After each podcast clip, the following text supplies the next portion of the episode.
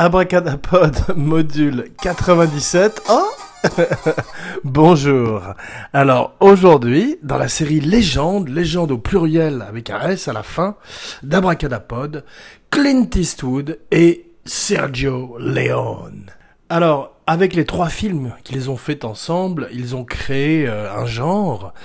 Ils ont créé le western spaghetti, le western italien, et euh, ils ont donné une carrière à Clint Eastwood et créé également une des trilogies les plus importantes du cinéma, bien qu'à l'origine, Sergio Leone ne les avait pas envisagées comme des trilogies et qu'elles ont finalement été regroupées ensemble par les historiens du cinéma. Alors, des westerns, euh, il y en avait déjà en Italie depuis le, début du siècle, mais c'est vrai que euh, Léon, avec ses mouvements de caméra, avec ses alternances en particulier de très gros plans, avec des, plans larges, magnifiques d'Almeria, de l'Espagne, qui, euh, qui joue le rôle de l'Italie de façon assez convaincante. D'ailleurs, c'était inspiré par Laurence d'Arabie, ainsi que plusieurs films qui avaient été tournés dans les environs. Il y avait donc toutes les ressources pour tourner un film et euh, Léon avait décidé donc de faire sa trilogie pour une poignée de dollars, pour quelques dollars de plus, et le bon, la brute et le truand, en partie en Espagne et en partie en Italie. Donc il a inventé un genre, ce western spaghetti, qui euh, est un genre très... Euh, très violent, un genre très sexuel, un genre très baroque. Il a pris le genre et l'a retourné sur sa tête. Il a pris tous les grands mythes du western américain et a perverti l'idée des chapeaux blancs et des chapeaux noirs en, créant une espèce d'anti-héros avec l'homme sans nom, The Man with No Name, qui apparemment, qui est joué, pardon, par Clint Eastwood, et qui en fait a un nom dans chacun des trois films de la trilogie. Il s'appelle dans le premier Joe, dans le deuxième Manco, et dans le deuxième, bien évidemment, Blondie, Blondin en français. Alors, il y a eu euh, d'innombrables films italiens, euh, de western italiens dans les années 70 en particulier.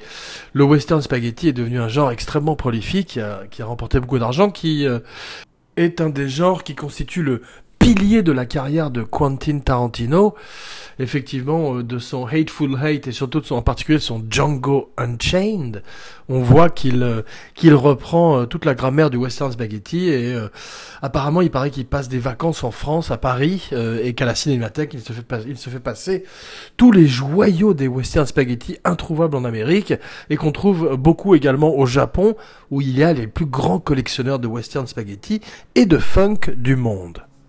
Alors, avant Léon, il n'y avait pas de western spaghetti. Il y avait quelques westerns. Ça vint beaucoup en Allemagne, en particulier avec euh, euh l'Indien, et euh, toute la série télé avec Pierre Brice.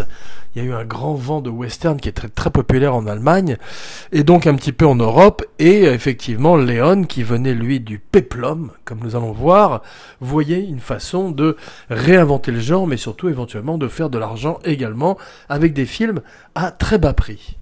Alors aujourd'hui, on va surtout parler euh, de Sergio Leone et de Clint Eastwood, des trois films qu'ils ont fait ensemble et de cette naissance entre guillemets du western spaghetti et peu finalement du western spaghetti ou d'ailleurs en détail des films que Leone et Eastwood ont fait ensemble. Ce sera l'objet d'un abracadapod prochain, un sur le western spaghetti et l'autre sur par exemple Le Bon, la Brute et le Truand, un des plus grands westerns tout court de l'histoire du cinéma.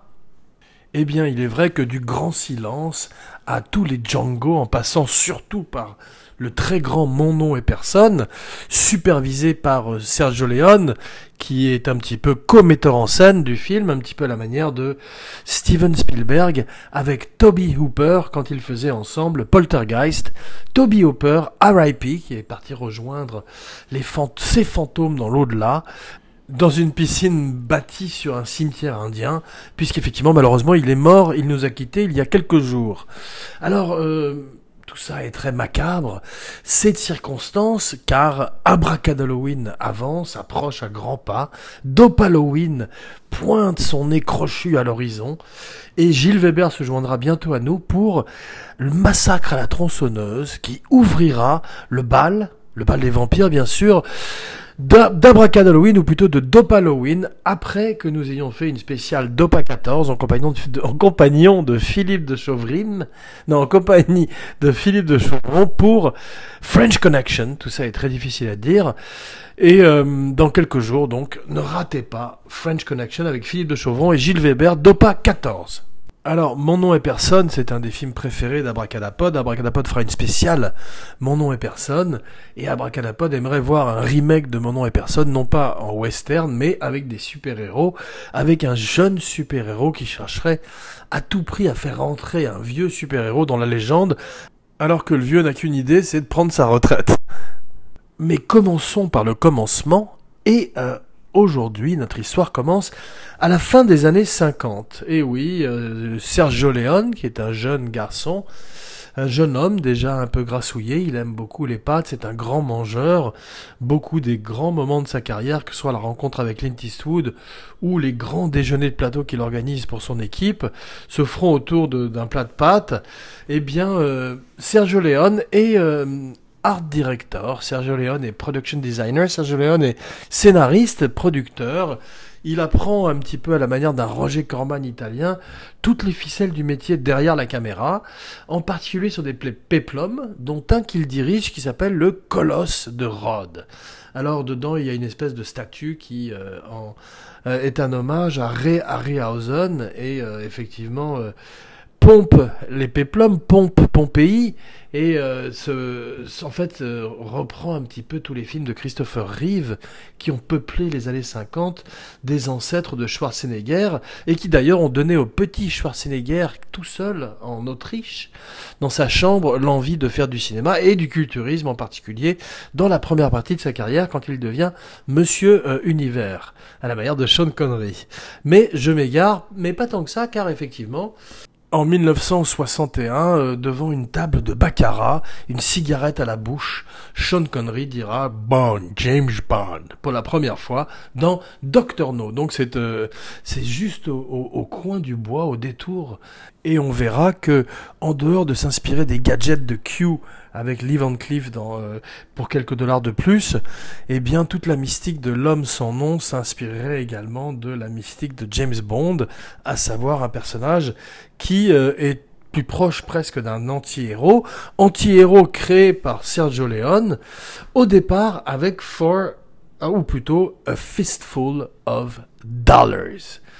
Alors, au départ, il a surtout envie euh, de faire de l'argent et il a envie de caster James Coburn. Alors, euh, il n'a pas les moyens de caster James Coburn.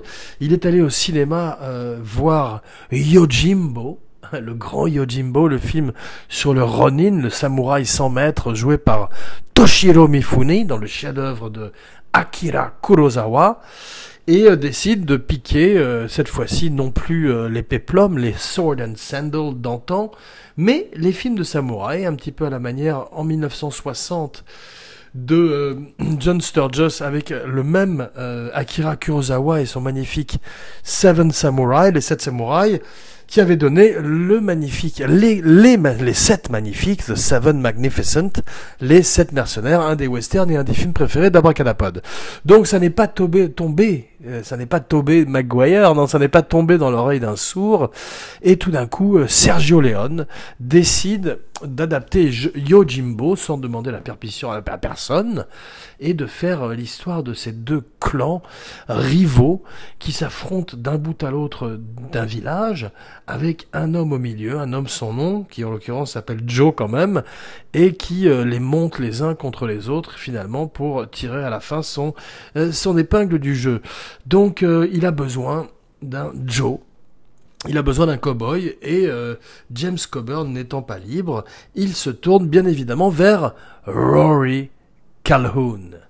Alors, avant cette émission, Rory Calhoun était un petit peu inconnu à Abracadapod également.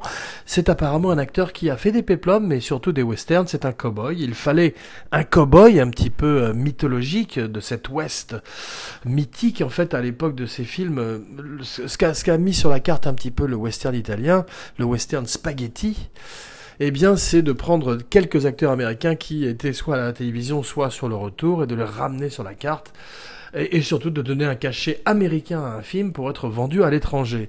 Car effectivement, tous ces films étaient destinés à être vendus à l'étranger et euh, avoir, si possible, le plus d'exposition possible avec un budget minimum. D'où donc la nécessité d'avoir un nom aussi petit soit-il. Donc euh, avec ce western, euh, tout d'un coup, euh, il fait un faux film, un petit peu un knock-off, comme on dit, euh, un faux film américain, et tout le monde prend des pseudonymes. C'était à la mode. Ça a marché magnifiquement pour Terence Hill et Bud Spencer, qui, deviendraient deux des plus grands représentants du western spaghetti, avec peu de bons films, à la manière de Peter Sellers ou Louis de Funès, ils étaient souvent meilleurs que les films eux-mêmes, mais un couple digne d'un Laurel et Hardy, version euh, beans autour d'un feu de camp euh, à la Blazing Saddles ou à la Western Spaghetti. Alors des spaghettis, des faillots, euh, Abracadapod est aux anges, tant que on mélange la nourriture et le cinéma, les deux passions d'Abracadapod, Abracadapod est heureux. Donc aujourd'hui, western et spaghetti ne pouvaient que rendre Abracadapod le plus heureux des podcasts. Ce qui nous amène donc sans plus tarder à euh, Clint Eastwood. Clint Eastwood, euh, à cette époque, donc, euh, est dans une série télé avec Eric Fleming. Eric Fleming, Eric Fleming a refusé également pour une poignée de dollars. Donc, à l'époque, Clint Eastwood, c'est ça.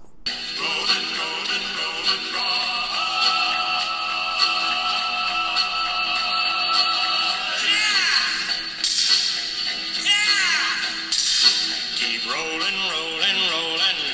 Though the streams are swollen, keep them doggies rolling, rolling Through rain and wind and wind. Donc, euh... la chanson de Frankie Lane, reprise par les Blues Brothers. Je vous invite d'ailleurs à visiter la spéciale Blues Brothers d'Abracadapod. Et euh, Clint Eastwood est à, la télévision. Il gagne bien sa vie. Euh, la série est un petit peu en fin de course. C'est un moment où effectivement les westerns, John Wayne, tout le monde s'essouffle, tout le monde a besoin de, de trouver la deuxième vitesse du, du genre, qui va arriver avec Sergio Leone, qui va effectivement transformer un genre qui est mourant et créer cet anti-héros et cette grammaire visuelle qui serait repris par la suite euh, dans beaucoup beaucoup de films et pas seulement bien évidemment des westerns puisque par exemple tout le début de Inglorious Bastard avec euh, Crystal Waltz en Hans Landa et est également euh, quasiment image pour image le début du bon, la brute et le truand. Donc Léon a réinventé ce genre qu'est le, le, western, qui a eu des, des, films magnifiques, très chers également au cœur d'Abracadapod, comme euh, Ride the High Country ou The Searchers, ou euh, tous les grands films des années 40, 50, avec John Wayne et James Stewart. Et eh bien tout d'un coup, euh, Léon arrive, balaye tout ça et euh, annonce un petit peu les années 70, annonce d'une certaine manière la violence d'un Sam Peckinpah et sa horde sauvage. On peut dire d'une certaine manière que également Bonnie and Clyde, qui viendrait en 69, est une espèce de, de western spaghetti pendant la Grande Dépression. Il a en tous les cas la même violence que Sergio Leone dans ses opéras du Far West. Donc le vent commence à tourner, euh, Léon l'a bien senti et il est un des premiers avec James Bond à changer la donne du cinéma mondial et à faire une espèce de succès du jour au lendemain d'acteurs plus ou moins connus avant leur collaboration avec Léon. Donc euh, Eastwood est intrigué. Il reçoit le scénario, il le lit, euh, il se rend compte que le dialogue est très approximatif, puisqu'effectivement écrit probablement, ou en tous les cas issu de plusieurs traductions, Léon parlant un, anglais également un peu approximatif, mais que derrière il y a un bon sujet, fatalement c'est le sujet de Yojimbo, et euh, qui avait d'ailleurs été piqué par euh, un petit peu au Red Harvest, au Moisson Rouge de Dashiell Hammett, bien qu'il euh, euh, ait, prétendu s'inspirer d'un autre roman de Hammett, mais en fait ça fait partie de ces grands archétypes d'histoire qui existent probablement depuis les Grecs, qui ont beaucoup inspiré d'ailleurs par leur mythologie euh, Léon, non seulement dans ses péplums, mais également dans ses westerns, puisqu'il parle beaucoup, il parle beaucoup de Ajax et de tous les héros mythologiques d'antan.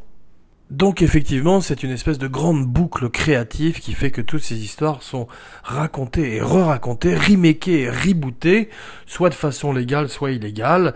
Euh, Django est également avec Franco Nero, un des plus beaux fleurons du western spaghetti, et reprend la même histoire de euh, clans rivaux avec euh, un homme au milieu qui arrive finalement à les mettre les uns contre les autres. C'est également le sujet de Last Man Standing, un film de Walter Hill avec Bruce Willis qu'Abracadapod n'a pas vu, mais euh, beaucoup de bons acteurs comme David Patrick Kelly et Christopher Walken peuplent cet étrange film qui est la même histoire une fois de plus, mais remis euh, à euh, la prohibition. Alors Eastwood avait créé un cowboy dans Rawhide assez lisse un petit peu à l'image de ces cowboys qui, comme Glenn Ford ou Van Johnson, peuplé le cinéma, euh, la dernière séance d'Eddie Mitchell, eh bien tout d'un coup, euh, quand Léon le voit débarquer euh, à Rome, ils font d'abord un énorme déjeuner, et ensuite Léon n'aime pas du tout le style de Eastwood, qui est un style un petit peu prépi, un petit peu euh, américain, et décide tout d'un coup de euh, le salir un petit peu et d'introduire tout d'un coup dans ce, west, dans ce western, dans ces, dans ces films très propres des années 50, une esthétique beaucoup plus euh, sale, beaucoup plus homeless, et en particulier ces grands manteaux, ces longs manteaux qu'on verrait dans Il était une fois dans l'Ouest, un autre de ses chefs-d'œuvre, et qu'on reverrait par la suite dans tous les westerns, car ils sont beaucoup plus proches de la réalité que euh, ces petits gilets et ces petits boléros comme James West dans Les Mystères de l'Ouest.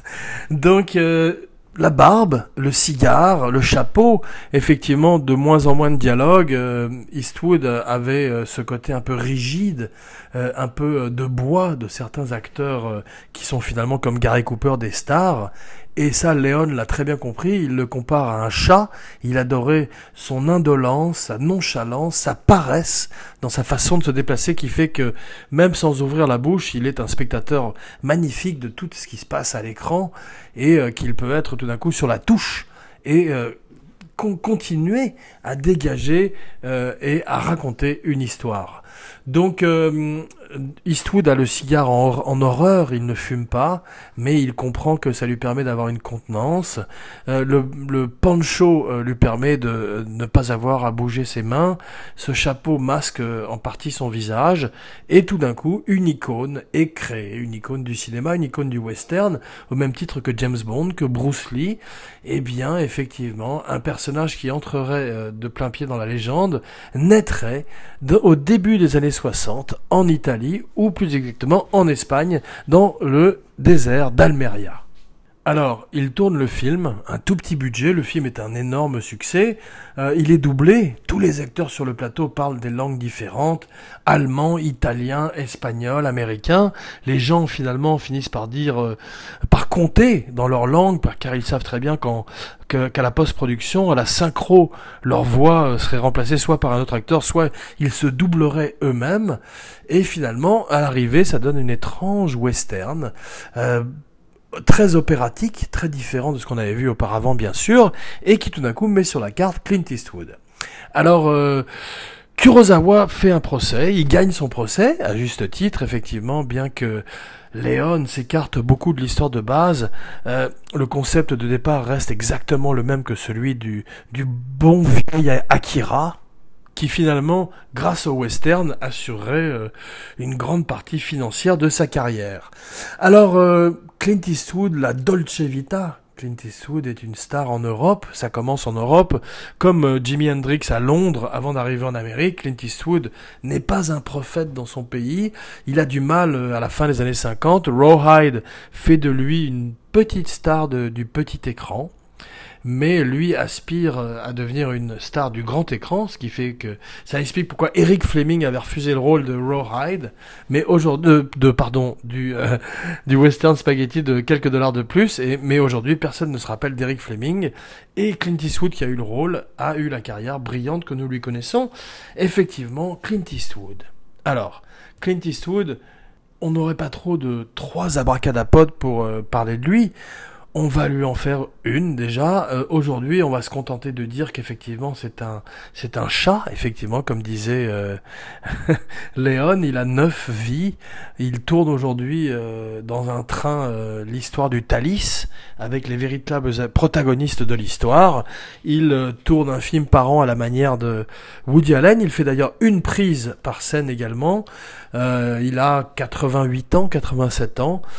Espérons euh, qu'il continue à faire des films et euh, surtout euh, hommage à l'homme, bien que sa politique comme celle de John Wayne soit parfois douteuse, il reste un des grands piliers, une des grandes légendes du 7e art, Abracadapod, un podcast sur la magie du cinéma.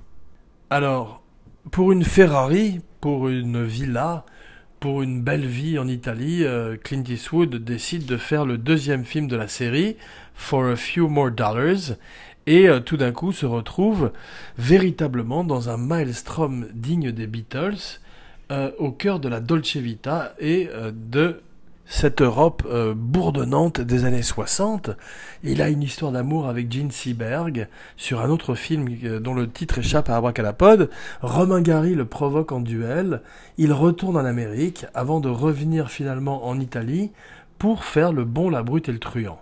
Alors ces cachets sont toujours un peu plus importants. Euh, c'est le film le plus important des trois. Euh, pour quelques dollars de plus, verrait le grand Lee Van Cleef et le grand Gian Maria Volonté dans un rôle de Mexicain.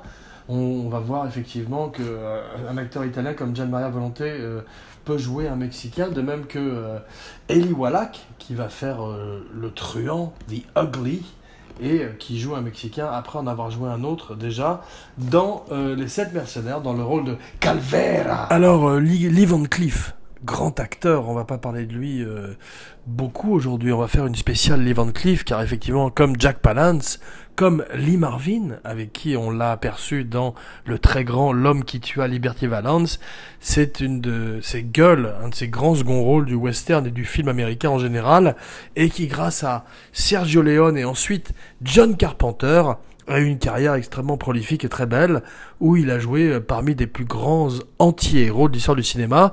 Alors, euh, il revient dans Le Bon, la Brute et le Truand. Euh, Maria Volonté est remplacé par euh, Eli Wallach. Eli Wallach est né dans le Bronx, mais bizarrement, il fait des Mexicains très convaincants. Il applique euh, la méthode et avec sa folie est un petit peu l'ancêtre d'acteurs comme Jack Nicholson ou Robert De Niro qui tout d'un coup au sein d'une méthode très cadrée peuvent laisser libre cours à leur imagination et à leurs excentricités. Car effectivement c'est l'acteur qui euh, a repris la selle de Marlon Brando dans La Vengeance aux deux visages pour Calvera dans Les Sept Mercenaires, et qui dans la, pour le rôle du truand amène toute sa truculence, toute sa folie au personnage, et dans le rôle de Tuco, crée un des plus beaux euh, caractères qu'on connaisse dans les westerns. Le personnage de Tuco dans Breaking Bad est un hommage direct à son Tuco à lui. Son Tuco à lui est bien évidemment supérieur, mais Eli Wallach, c'est comme Rod Steiger ou Martin Balsam sont ces acteurs des années 50 euh, de New York, de la méthode, d'Elia, euh, Kazan bien sûr, de Stanislavski, de Lee Strasberg et de Stella Adler. Stella Pardon pour vos oreilles.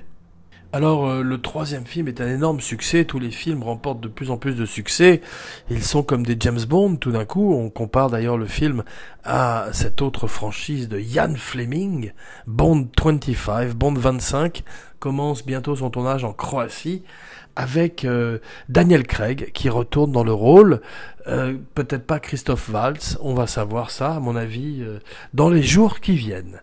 ce week-end, Hit a euh, explosé le, le box-office, comme Abracadapod l'avait prévu, comme Abracadapod spécial hit l'avait annoncé il y a quelques jours, eh bien ce film qui a coûté 35 millions de dollars en a rapporté 120 ce, ce week-end en Amérique, et prouvé qu'avec 5 euh, jeunes acteurs inconnus et un clown, et quelques effets spéciaux, on pouvait effectivement euh, rapporter énormément d'argent, en particulier en choisissant bien son week-end, à l'aube d'Halloween, même si malheureusement euh, un ouragan déchire une grande partie de l'Amérique.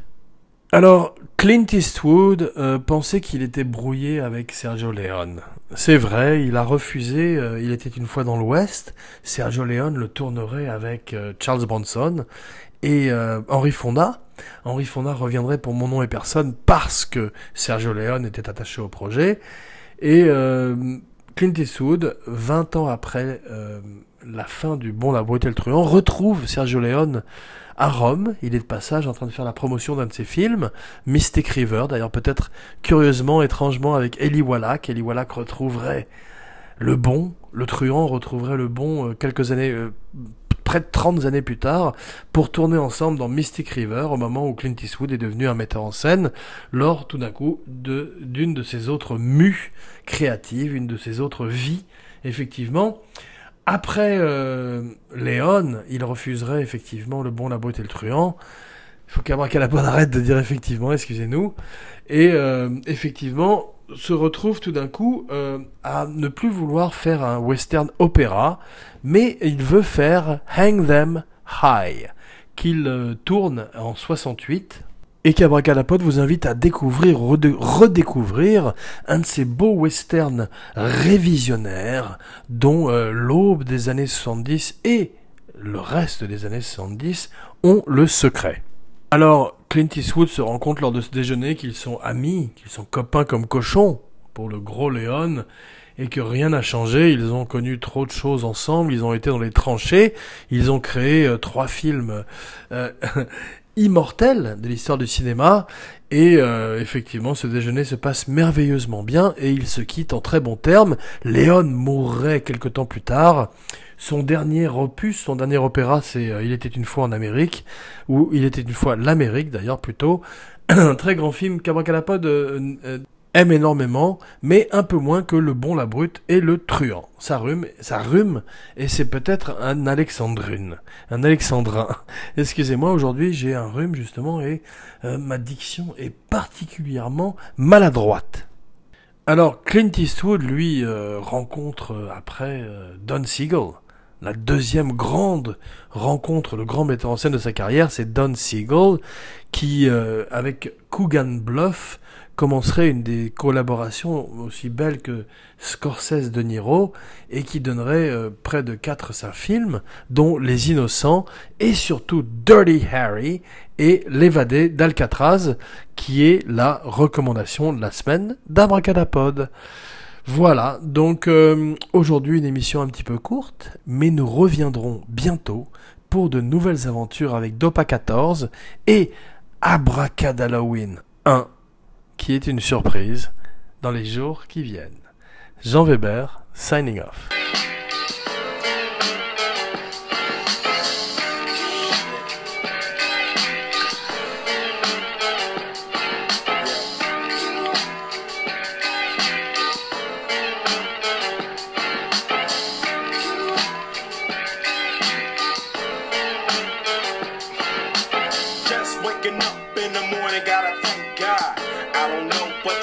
seems kinda odd.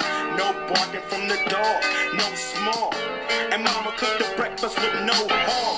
I got my grub on, but didn't dig out. Finally got a call from a girl I wanna dig out. So hooked it up for later as I hit the dough. Thinking, will I live another 24? I gotta go, cause I got me a drop top. And if I hit the switch, I can make the ass drop. Had to stop and everything is alright. I got a beat from Kim, and she can fuck all night. Called up the homies, and I'm asking y'all, which part are y'all playing basketball? Get me on the court, and I'm troubled. Last week, fucked around and got a triple double. Freaking niggas every way like MJ. I can't believe today was a good day.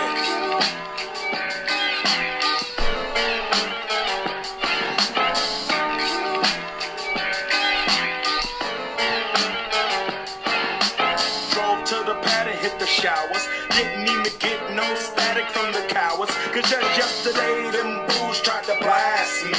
Saw the police and they rolled right past me. No flexing, didn't even look in a nigga's direction as I ran the intersection.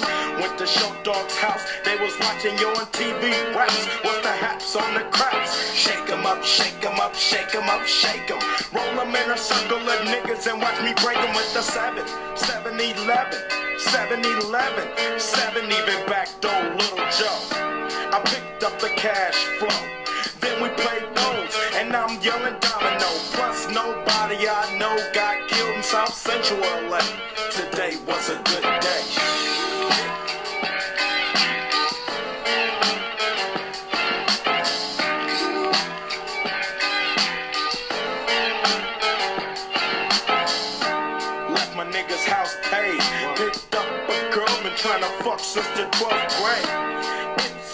ironic.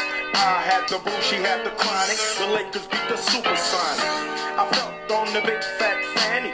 Pulled out the jammy and killed the poop nanny. And my dick runs deep, so deep, so deep. Put her ass to sleep.